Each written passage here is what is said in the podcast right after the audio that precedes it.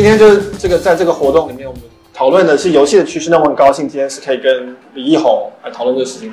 那 Manny 原本就是我们邮报的主笔之一，然后一直都是我们游戏这一块当时的扛把子，非常非常重要的主笔。那他现在是在这个创梦市集，这是算是一个游戏的 incubator 的一个概念。嗯嗯嗯，呃，是游戏公司出资的，但是其实目标的不呃基本上不是以游戏为主。嗯嗯，对。那他现在是在这边。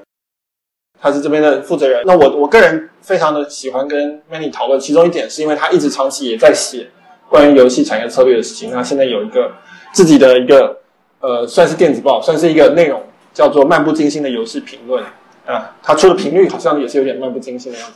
那 但是在游戏圈是非常多人在看的，因为其实也是一样，台湾其实也还蛮缺少这方面长期在做游戏产业分析的 的人。那我今天很高兴能够。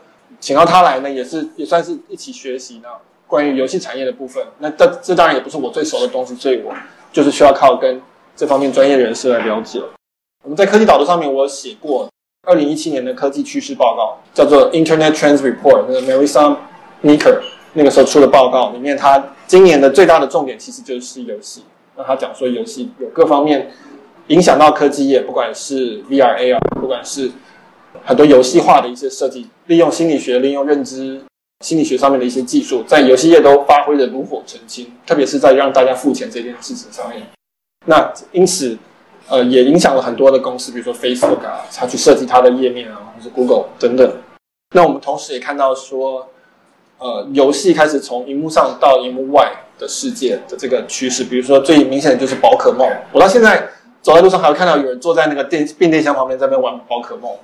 那这就是一个很明显的，游戏已经进入真实世界的一个状况。那游戏这件事、这这件事情事情，他们做的非常非常快，其实是比所谓的网络科技还要更快的。那所以今天很高兴能够请 Many 来了解一下，到底现在游戏的趋势是什么。Many，我可不可以先从一个个人的问题开始？你为什么那么喜欢游戏？为什么一直投入这个游戏投入这么久？嗯，其实其实我我不算是游戏业的。我算是以前是在科技业，然后后来再出来这样。那为什么我喜欢游戏？是因为我觉得我不太是以一般游戏的方式去看游戏这个东西。就是游戏对我来讲是有三个要素是很特别的。第一个是它，它是全世界最能够呃驱动一个人情绪的一个产品，这是比电影、比任何东西都还要强，尤其是冲动性的情绪。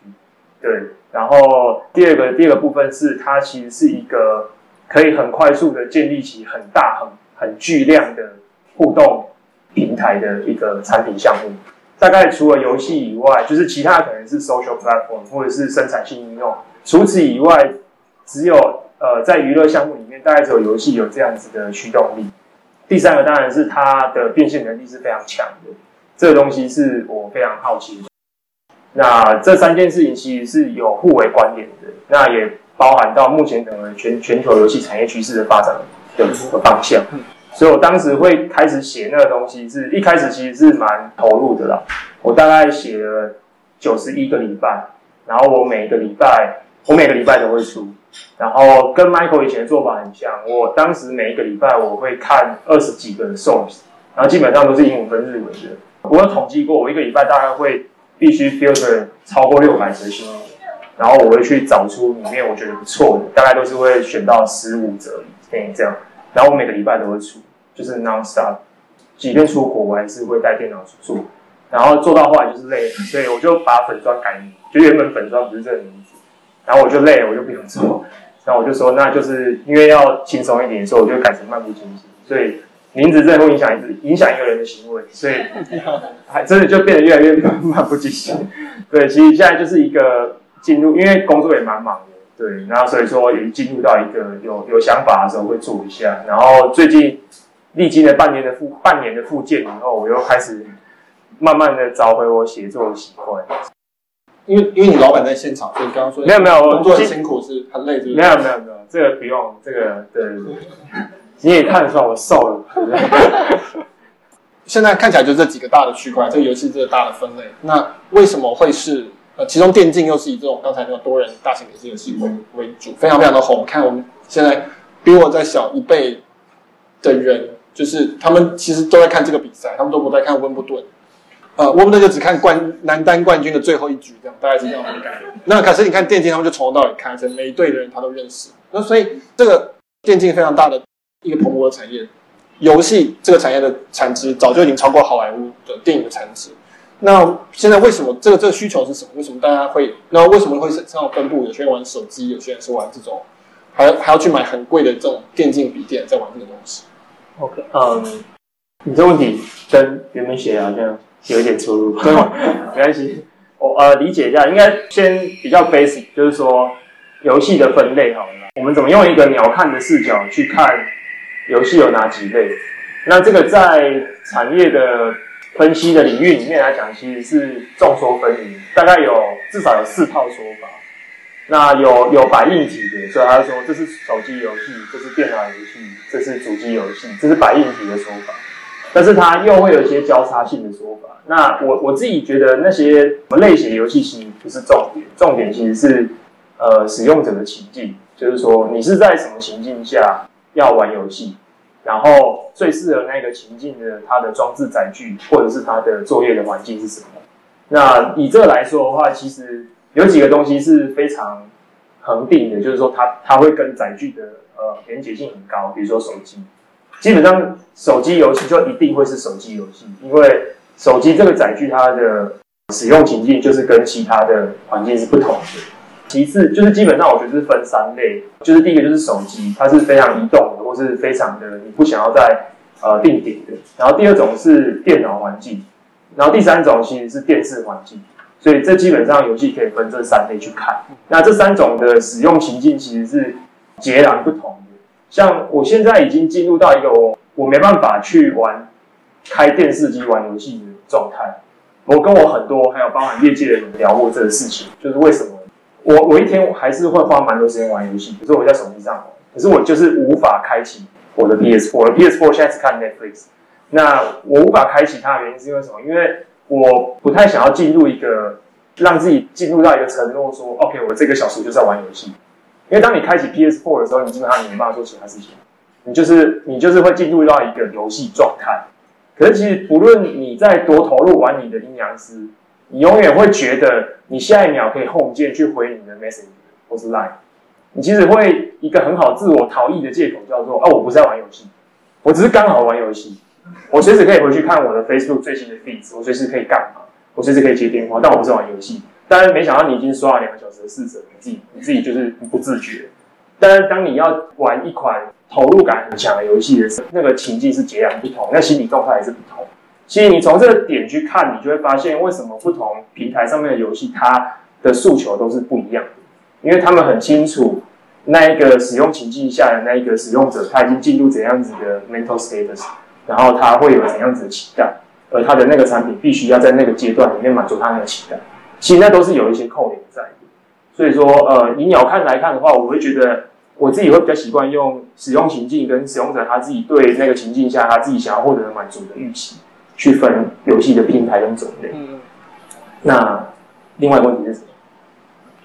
呃，没有，刚刚讲的就是分布的。对对对，就是我我我记得有读到一个一个 quote，就是说他说游戏是唯一可以让人忘记手机的东西，在这个世界上面没有什么别的东西可以让你忘记手机。就是你就看电影的时候，大家都还是会担心那个手机会忽然滋滋这样响一下，但是只有你玩游戏是可以让人忘掉手机的东西，所以这真的是说明了游戏的威力。嗯，因为我以前是算心理背景，其实为什么游戏吸引人这件事情，尤其是电子游戏这件事情，大概八零年代开始有比较多的研究。那我自己觉得一些比较普通人只是可以理解的原因，我觉得蛮蛮有趣的。第一个就是说，大家应该知道，游戏其实有一个很明确的定义，就是游戏不是所有东西都可以称作游戏。游戏有一个一些基本的的要素，最基本的要素是游戏一定是有规则。就是游戏一定是有一套规则，游戏一定是一套封闭规则的互动的行为。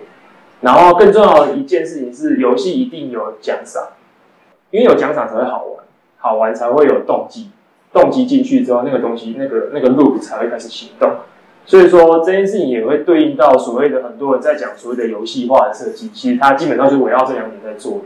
所有的游戏化设计，比如说你的呃公式的打卡系统。啊，你的学习系统啊，其实它都会先给你，告诉你你会有什么 reward，然后你要得到这套 reward，你必须把它 apply 到什么路上去做。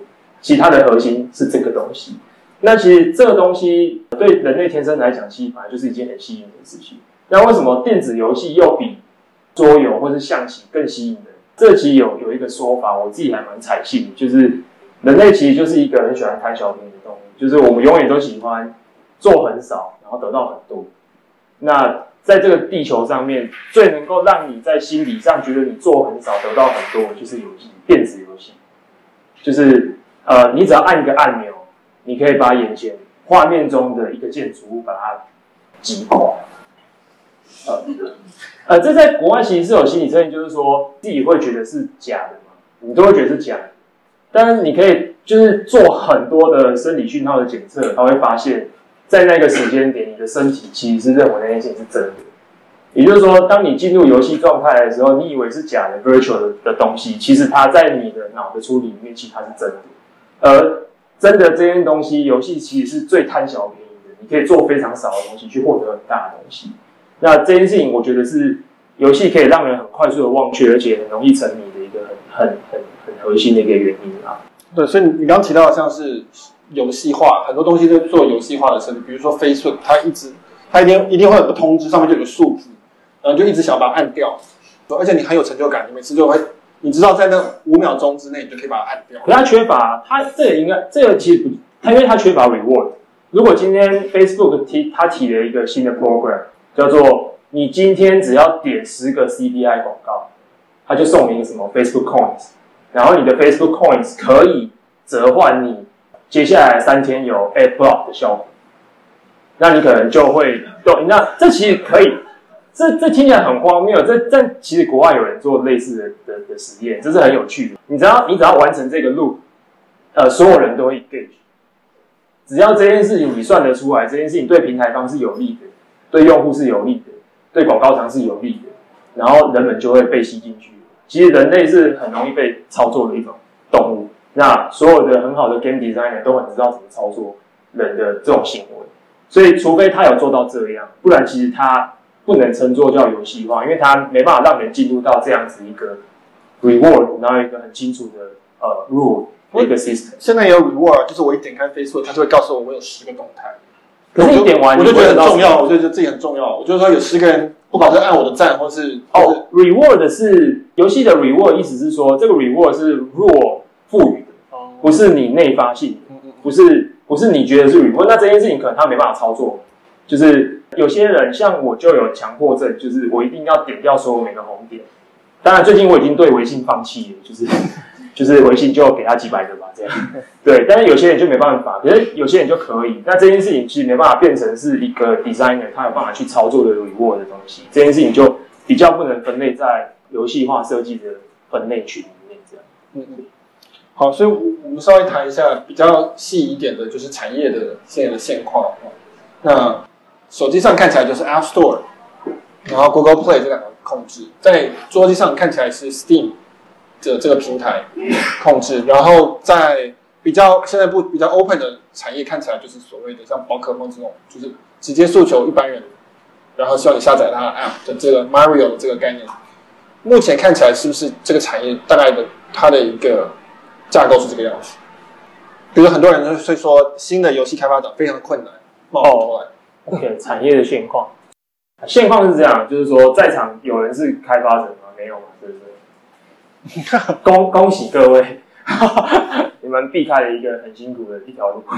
对，可能 Michael 写文章可能相对都可能稍微好一点，这样我觉得啦。对，呃，他们成本高很多，他们比赛。对，呃，你知道这已经是已经比较过时的数字。大概去年的时候还没有这么夸张的时候，去年每年有超过二十款游戏在全世界推出，二十万款。对，就是你能想象吗？对，但是嗯。大概里面有赚钱的可能不到万分之一，大概是这个概念。对，呃，但是你做一款游戏其实是有它的成本门槛，而且其实是蛮高的。那这个门槛的差距越拉越大。呃，我们刚才有讲三个三个区块嘛，呃，手机上的，然后电脑环境上的，跟主机上的。那基本上现在电脑环境上的部分有很多已经越来越跟主机上的有有有重叠到了。那我先讲两个部分，就是说主机端上你玩 PS4 啊，或是 Xbox One 之类的，基本上它的制作费没有三千万美金，基本上就不会有人做。三千万美金，对，然后通常行销费用是一比一，所以说你在 PS4 上面玩到游戏，基本上包含行销费用都是五到八千万美金，对，这是 console 端。那手机端目前基本上现在在国外一款它能够赚钱而且有一定影响力的游戏，它的开发成本是一千万美金起跳，对，那通常它的行销费用会更高。对，它的行销费用可能是一配一，甚至配到二，那一千万只是 minimum 而已。就台湾捷台北市捷运站上面那些广告，对，那个全部都算。对，那个那个其实便宜，已经算便宜的。对，其实台湾做广告相对其他国家也是简单很多，因为通路其实很少。对，那其实说这是第一个，就是说产业的现况其实是你必须投入的成本是无上限的在增高的。然后呃，可是市场当然也是很快速的在发展中。可是另外一个部分就是说，为什么游戏会这么多？原因是因为越来越多人能够用更简单的方式进来开发游戏。其实这件事情就会发生在我们现在很夯的 AI 或是 machine learning。呃，稍微有接触到也会知道，大概十个里面说他做 AI machine learning，可能有八个只是套人家的东西在做。那这件事情会越来越的大，所以好像每个人都可以。进入到这一个呃 category 去做生意，嗯，这是开发端。那流通端的部分就是全球现在的游戏，你能够每个人能够取得到游戏的管道都是高度集中的。他跟 Michael Mike Michael 很有一个概念，他很常提到就是 unbundle 或是去垄断。可是这件事情可能比较发生在内容产业，也就是所谓的视频、音频或者是文字这件事情，它的 unbundle 的的效果其实是很强。但是游戏其实是就是完全是相反，游戏反而是在过去它的帮助你的效果还没那么强。游戏在二十年前，你取得游戏的管道非常非常多，包含盗版。现在连盗版都集中化，就是说现在连盗版都是集中化，在中国就是三大妈或者是呃主要是三大妈。那就是说在游戏现在完全他们很快速的转向纯数位发行的状态里面的时候，其实它是超级极度垄断。即便是中国，中国大概在三年前还是遍地开花。就是说，你在中国要发一个 Android 上面的游戏，你可能主流就有超过三十个 channel，然后如果你要把 Tier Two 的 channel 加进来，可能一百个。可是基本上现在这个东西已经快速的集中化，变成前三大、五大的 channel 就会占四成的发行量，然后在接下来的三十名会再占剩下的七成，整个全球是在高度垄断。所以说，就变成你会发现一个很很大的不均等，叫做呃，开发的工具越来越简单，所以量越来越大。可是你要从里面出类拔萃的成本越来越高，然后你出类拔萃成本越来越高的时候，可是你对接到的 channel 又越来越少，所以 channel 的宰制力越来越强。其实 Google Play 跟 Google Play 跟 App Store 其实他们也没做什么，就收你三十趴。对，他其实也没做什么事情，而且你希望他做更多事情的话。你可能还要下他的 CPI 的广告，对，但是他就是硬生生先扣你三十三十八点，所以这这整个状态其实现在全球游戏业会非常非常不好做。有一款游戏可能现在玩游戏的人知道叫《龙族拼图》嘛，听过的可以举个手。好，《龙族拼图》曾经刚好在二零一五年的时候市值超越任天堂。那最近他们的 CEO 在欧洲参加活动的时候被媒体专访，然后他说了一句话，他就说。我觉得现在手机游戏市场呢，不是红海，也不是蓝海，是黑海。因为他花了呃几亿日元做一款之后，然后发现一出来，然后他的产品就不见，就真的不见。哪一款我还要玩，就真的不见。就他第一天是 App Store 第一百四十九名，然后第二天就不见。对，然后那一款他做了两年，然后花非常非常多钱。所以，连这样子的公司，其实，在追赶这样子的产业的环境的时候，其实都是非常非常辛苦的。所以，他们才会很积极的开始把剩手上还有一些钱的时候，赶快再去做别的事情，包含去做因为宝可梦而兴起的 AR 的部分，或者是 LBS 的 application。其实，这是一个非常剧烈的逐水草而居的产业生态。我其实觉得游戏业是非常获利机会很大，但是那个风险值是超级。对，我们做内容的，相对来说，呃，我们的好处就是说，我的文字丢出去，它可以很容易的散播，就是我不需要读的人不需要跟我的网络连线一直维持连线，那所以我也没办法控制住它。那不像说这游戏，尤其是连线游戏，基本上你一定是大家都去那个伺服器，那他只要控制那个伺服器，就没有盗版问题嘛。就是你一定要连线上来，你一定要 ID，我一定要看到你的 ID，你一定要下载我的 App。所以，我们文字上面这部分内容上面来讲，这部分相对的是比较好。我还可以建立一个网站，然后跟我的读者们直接一步一步的、慢慢的认识到越来越多人。那但是游戏基本上是，它完完全全是你需要连线，你需要下载它的 App。他呢，他你要他下载他的档案，然后跟他维持沟通，那这个时候就完全被 Apple 啊，或是 Google 这些东西给控制住了。所以，然后再加上它制作成本又这么高，因为它提供的一个体验是非常非常的深的体验。嗯，对，因为像 Michael 文字写那么好，那你要赢过 Michael，你你会需要十倍成本，不用。但是，一款游戏这么好，你要赢过它，你可能要十倍成本。也就是说，那件事情它的整个制程是，因因为 Michael 是文字跟 thoughts，然后分析，可游戏不是，它它是全方位。然后玩家身为一个消费者，每个人都只想玩最好的。其实玩家就是这样，呃，玩家只想玩最好的，然后最多人玩的，然后最不用花钱，就是就是这样。每一个厂商都知道这件事情，但是他会想尽办法让你花钱。但是每一个厂商都会去不断的去互相竞逐，他要提供最好，然后让最多人玩，最多人就代表他行销费要下很多，最好表示他制作费要下很多。而这件事情基本上每一个礼拜都在激烈的碰撞，它跟内容创业我觉得是不一样，甚至这个碰撞的速度是比影视产业来的更高的，就是说那个那个壮烈的激烈程度其实是很强的。所以其实现在游戏业里面最呃行销通路最好的。因此，他最赚钱的那就是腾讯，就是他手手上有一堆游戏，然后他手上有所有的用户都在他的手上，所以他的行销通路就是他自己，等于是两个东西结合。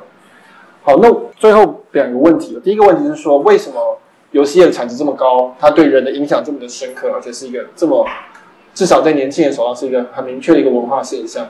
为什么科技业一般来说还是把游戏业当成是一个另外一个世界，有点比较？就是说，你可以看戏骨，他基本上把游戏业当成是南边洛杉矶那边的区域的的的一个产业，它不是科技业，它是一个娱乐业一个产业。然后在中国，大家可以也可以看得出来，就是好像这个东西不会，大家不会想成是科技业，而是一种娱乐。那 VR VR AR 似乎有有改变这个东西一些些，不太确定。你可以看到科技公司，比如 Facebook、Google 都在做 VR，那他们觉得这个东西很有趣，那但是他们也不是从也没有，好像也没有很把游戏当成是一个明确的一个一个区。Facebook 看起来不像是要做游戏公司。那但是刚刚讲到中国的腾讯确实很明确的，就是说他觉得这个东西就是科技的一部分。那这个这里面的这个落差到底哪？嗯，大概几年前我也是有这种想法，就觉得游戏业就是可能有一些想法。然后几年前是 Blizzard 的。美国他们总部里面的一个工程师，然后我有一年去美国，刚好跟他约，然后他就他就带我去 Blizzard 做 Campus Tour，然后我们就逛逛他们的里面的东西，我还不小心踩错门，进入到一个就是禁闭区域这样，然后马上就有人那个警卫真的就冲出来，然后说这里不能进，跟跟游戏里一样，对呃对，就是很恐怖。然后后来问，后来两呃几年后才发现，因为那里就是他们当时那个 Office 在做 Overwatch。我当时完全不知道，对，然后他们有非常多的，上会写一些禁止标语诸如此类的。好，他们搜索的 team 不是不是前端做游戏，他搜索的 team 是做整个 Blizzard 内部所有的管理系统，所有的 server 的 architecture，就是所有的东西都是他们自己在做。然后那个有几百个工程师在弄，就是你会觉得那是一个，你不会觉得它是游戏业，你会觉得是一个军火商。那其实我后来就开始有去想这个问题，包含在腾讯他们在。中国的做法，以我们在台湾的部分，我们其实都不会有这个理解。那我我我觉得游戏这个东西，它根本上很难成为 service。第一个，我觉得最简单的回答问题是这样，就是说，科技业会觉得它是做 service，所以他会觉得那个 service 是可以长期甚至是改变人类行为的，那可以改变你所有的东西。但游戏游戏的出发点本来就不是这件事情，游戏的出发点很简单，你好玩，你一直玩，然后你花钱，就这样。对，游戏的出发点永远都是这样。那游戏可以长期持续的存在在那边，通常都是奇迹。比如说，呃，魔兽世界可不可以视为其实是一个 service？好像可以吗？它即便它的 subscriber 一直掉，但也是几百万人，对，而且是几百万人每月付钱。对，那它它 peak 的时候有到全球有超过一千五百万人每个月付钱，那它可不可以当做一个 service？可是这不是它一开始的目标。没有一个游戏开发者一开始设定的目标叫做我要做一个可以营运十年的游戏，那制作人定赏你两巴掌叫你回家，对，就是不可能的事情。所以这这个我觉得是比较大的不同。但是但是我觉得现在有一个很有趣的趋势叫做游戏业有没有可能因为他们就中了一款游戏，这款游戏非常的长期，而且规模一直很大，而它跨足科技业。有一个例子叫 Machine Zone，可能台湾很少人玩，就是。你常常会在 Facebook 看看那种超烂广告，什么阿诺斯瓦辛格啊，然后那个翻译很烂啊，什么，对啊，就两款嘛。那 Machine Zone 这间公司，它超级赚钱，因为它的创办人就是讲话非常的狂妄。他在有一年的那个好像是 Wire 的的那个媒体会议上，他向全球的广告主说：“你们都是白痴。”他说：“你们没有人会下广告，你们没有广告，因为你们全部没有人加起来比我一天买的广告还要多。”那这是事实。他的两两款游戏全球的 DAU 是几百万，然后 MAU 是破千万。那它基本上比很多的 social platform 的 active use 还要多。对，比如说它可能比 Vibe 的，就是 second tier 或是 third tier 的 Messenger 的还要多。而且它的那个游戏，它当时为了要能够全球人，比如说沙乌地阿拉伯人今天跟苏格兰人在同一个公会。因为它的它的 server 是做全球都是全部的，它没有分 server，没有说这个 server 只有谁可以玩，它全部都是打通的。然后他为了让这两国人可以沟通，它里面有装那个即时翻译的的 AI，就是你打阿拉伯文，然后另外一个人看到的是，因为你要选国籍啊，你打阿拉伯文，然后他看到的是泰文这样，所以它它的东西其实是一个全球为 scale，然后有非常多。数以万计的 request 在发生，然后那个二十四小时七天不停运，呃，游戏的营运的强度需求可能比很多的号称的所谓的 service 的需求都还要高，因为玩家会不爽，不爽就不付钱，不付钱这个 service 就 crash，对，可是你不会说我用 quick，我我上线共比一下，它它 downtime 五分钟，你也不会觉得怎样，你就五分钟我再来写游戏不行啊，我要攻城然后断线。你就你就删游戏，所以说它的 maintenance 的强度是强的，广度是广的，request 是高的，它涉及的呃服务的范围度也是复杂的，而且它为了无无限的扩张这款游戏，它必须去全球投放广告，他们投放全球超过一百个 digital advertisement channel，所以他们自己 build 了一个后台，一个后台的集成器，去管它所有的投放的数据，然后及时去做调控。然后这件事情，他最后把它独立成一个 service，然后只有这个 service，他出来之后接的第一个单是纽西兰政府的公共交通运输系统，他直接去接了他的公共运输交通系统，他说，呃，我们的平台超强，你把你们所有的，比如说巴士站的到站资讯、火车时刻表，所有的人全部导进来，我可以把它全部集中、即时资讯视觉化到所有的 end user。然后他就接这个单，然后就做到。当然他也很狂，他做好了之后，然后发新闻稿说，这个 service 只用到我们这个平台百分之零点零零一的运算量，这样。对，他就是会讲这种话的。那他也不是第一个，呃，类似这样的案例，其实你会看到越来越多，因为大规模化游戏而导致有这样的东西。就我我还蛮可以想象，因为他他基本上就建构一个世界了，对，所以他对于接去呈现另外一个真实世界的资讯，他还有还应该是非常非常有经验的。对，所以。我我觉得游戏业可能过去都会觉得它是单支产品，那就是 hit and run，就是哦卖，就像你像好莱坞 blockbuster，你也不会觉得一部电影可以播一年，它可能播两个月，院线完之后 Blu-ray、DVD、TV，然后什么什么之类的。以前游戏业其实它整个 business model 也比较类似这样，可是随着大型多人连线，尤其是手机平台这件事情，它的 scale 跟它的的 service 的复杂度，其实是我觉得已经来到新的高度。那我觉得一个游戏业者会基于这样的 service 的 know how 跟他实际的呃营运的经验，去跨足到科技的 service 这件事情，我觉得会越来越多。然后我呃 Machine Zone 以外，目前也已经有好几个案例发生中。那我觉得都是蛮值得关注的。呃，因为时间的关系，最后一个问题是，尤其接在刚才的问题非常奇怪，就是就是台湾游戏业的前景如何？就我们刚刚今天有录音哎，对，我们有录音，好赞。啊，对啊，结活动结束，进入 Q&A。嗯，好。我我们特别定义一下，台湾游戏业指的是台湾原生的游戏，我们不是讲，我知道，我知道，我知道，代理进来就是大家的消费性市场，就是开发，对，开发。嗯，好，这可能是我最后一次会针对台湾的问题发表观点。对，因为我我我我从去年十一月以后，我基本上我就不太继续针对这个问题有 comment。我我内心已经退休了，针对这个问题，因为短时间之内，我觉得这个问题不会有什么变化。所以也没有任何 comment 的必要。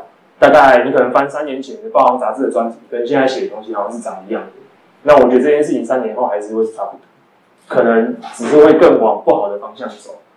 那这部分，呃，我我这样问哈，返校它是成功的吗？还是那是如果它是成功的，后面有没有可能有更多这样子的案例？成功的定义是什么？就是说，是赚大钱吗？其实还好。对，返校没有赚大钱，对，他没有，他没有赚完之后，他们公司八个人就躺着，没有，就是大概就是争取了一个一段时间，对，所以返校没有赚大钱。那返校很呃变成一个 IP 了吗？呃，somehow 是，但但是它变成一个有可以输出，然后有国际影响力的 IP 吗？目前是问号，因为这件事情不是他们决定的，这件事情可能是李烈决定的，对，所以说。他是不是成功？我觉得看你用哪一个 scope 去定义。如果你以十五人以下的新创公司，尤其是游戏类新创，那我觉得是成功的。但是如果你以游戏这个题目来说，它是不是成功的？我觉得大概就是没有死掉的概念。对，因为它并没有创造，它并没有创造数十倍的利益的。我我只能这么说，因为游戏是这样。你中一款之后，你一定不能只求回本，是不可能的，因为游戏的开发时间实在太长了。游戏的开发时程最少最快，品质要做到好，也是六到八个月。通常各种经验不成熟，或者是各种原因情况下，就可能会延长到十二甚至到十六个月，其实都算快。就是说，一款游戏它必须回本，还能够支应下一款的开发费用，那它必须要能够赚到它两倍开发费的部分，那而且重点来了，两倍的算法叫做下一款也一样成功，那你可以这样去滚动。可是如果下一款不成功了，那是不是就没了？所以通常赚到钱好的情况就是说回本以外，他还要能够指引他去开启他的新的案子，所以一案至少要能够养三案，这才是 minimum 的阶段。因为三案中一案，这命中率极高了，三案能中一案已经超高了。所以说，呃，如果你说返校的话，我觉得，但是你说如果问到雷亚的话，雷亚，呃，之前几款，尤其是 Demo，确实是成功，Demo 真的帮他们赚到好几案的钱，对，就是 Cytus 完之后，Demo，Demo 确实帮他们赚到，接下来他们可以开好几个案的钱，对，所以那当然算是那个时候，我觉得那是可能近五年台湾游戏类新创有达到 standard，就是一般业界觉得说是一个很好的程程度的。的的一个一个一个指标，可能就会变成说，他现在就也有他的压力嘛，因为他大概那个时间结束，所以他现在他因为前几款产品所创造出来的 window，他必须从里面又去创造新的，然后就可以再滚动到下一个 window。所以我觉得这跟游戏跟科技最大的不同就是这样，就是说你几乎是你只能以产品思维去滚动你的东西，你没办法以服务思维去带动的东西。甚至所有创业新法讲的东西都没办法来到游戏新创。比如说讲 MVP，就是说你要造车前先造滑板车，可以啊，你游戏可以先造个滑板车，然后死掉，那这间公司就倒了。游戏不可能从滑板车变成四轮车，然后变成 Tesla。游戏如果你出来就是滑板车，然后就没有人认识你，然后明天就会有两千款游戏出来，然后你这台车就不见了。所以游戏通常你起码要到四轮车，然后看有没有机会在过程中逐步变成 Tesla。所以那个进入的门槛是很高的。他跟你做电商，他跟你做什么网网创类的新创，那个 tempo 是截然不同的。对，我我做内容也是这样的感觉，就是这个大概是这个大概是创内容创作跟所谓的 service provider 最大的差别，就是产品本身就一定要是够好的东西。就是好莱坞心态跟戏骨心态的差异其实是是不太一样，他们重视点是不太一样。好啊，那我们做这样子的一个小小的一个节目，就是希望能够说让大家可以知道说一些商业上的现实架构上面的东西。我觉得不见得是我们能改变，就像刚刚讲的，没有说开发商能够就能够改变世界的这个局势，但是我们可以很清楚知道自己知道说我们前面是我们要投入什么样的状况去，然后可以比较聪明的去做决定。那我觉得这是一个科技导读基本上基本会做的事情。那所以希望提提供到这样的价值。那么谢谢谢谢们。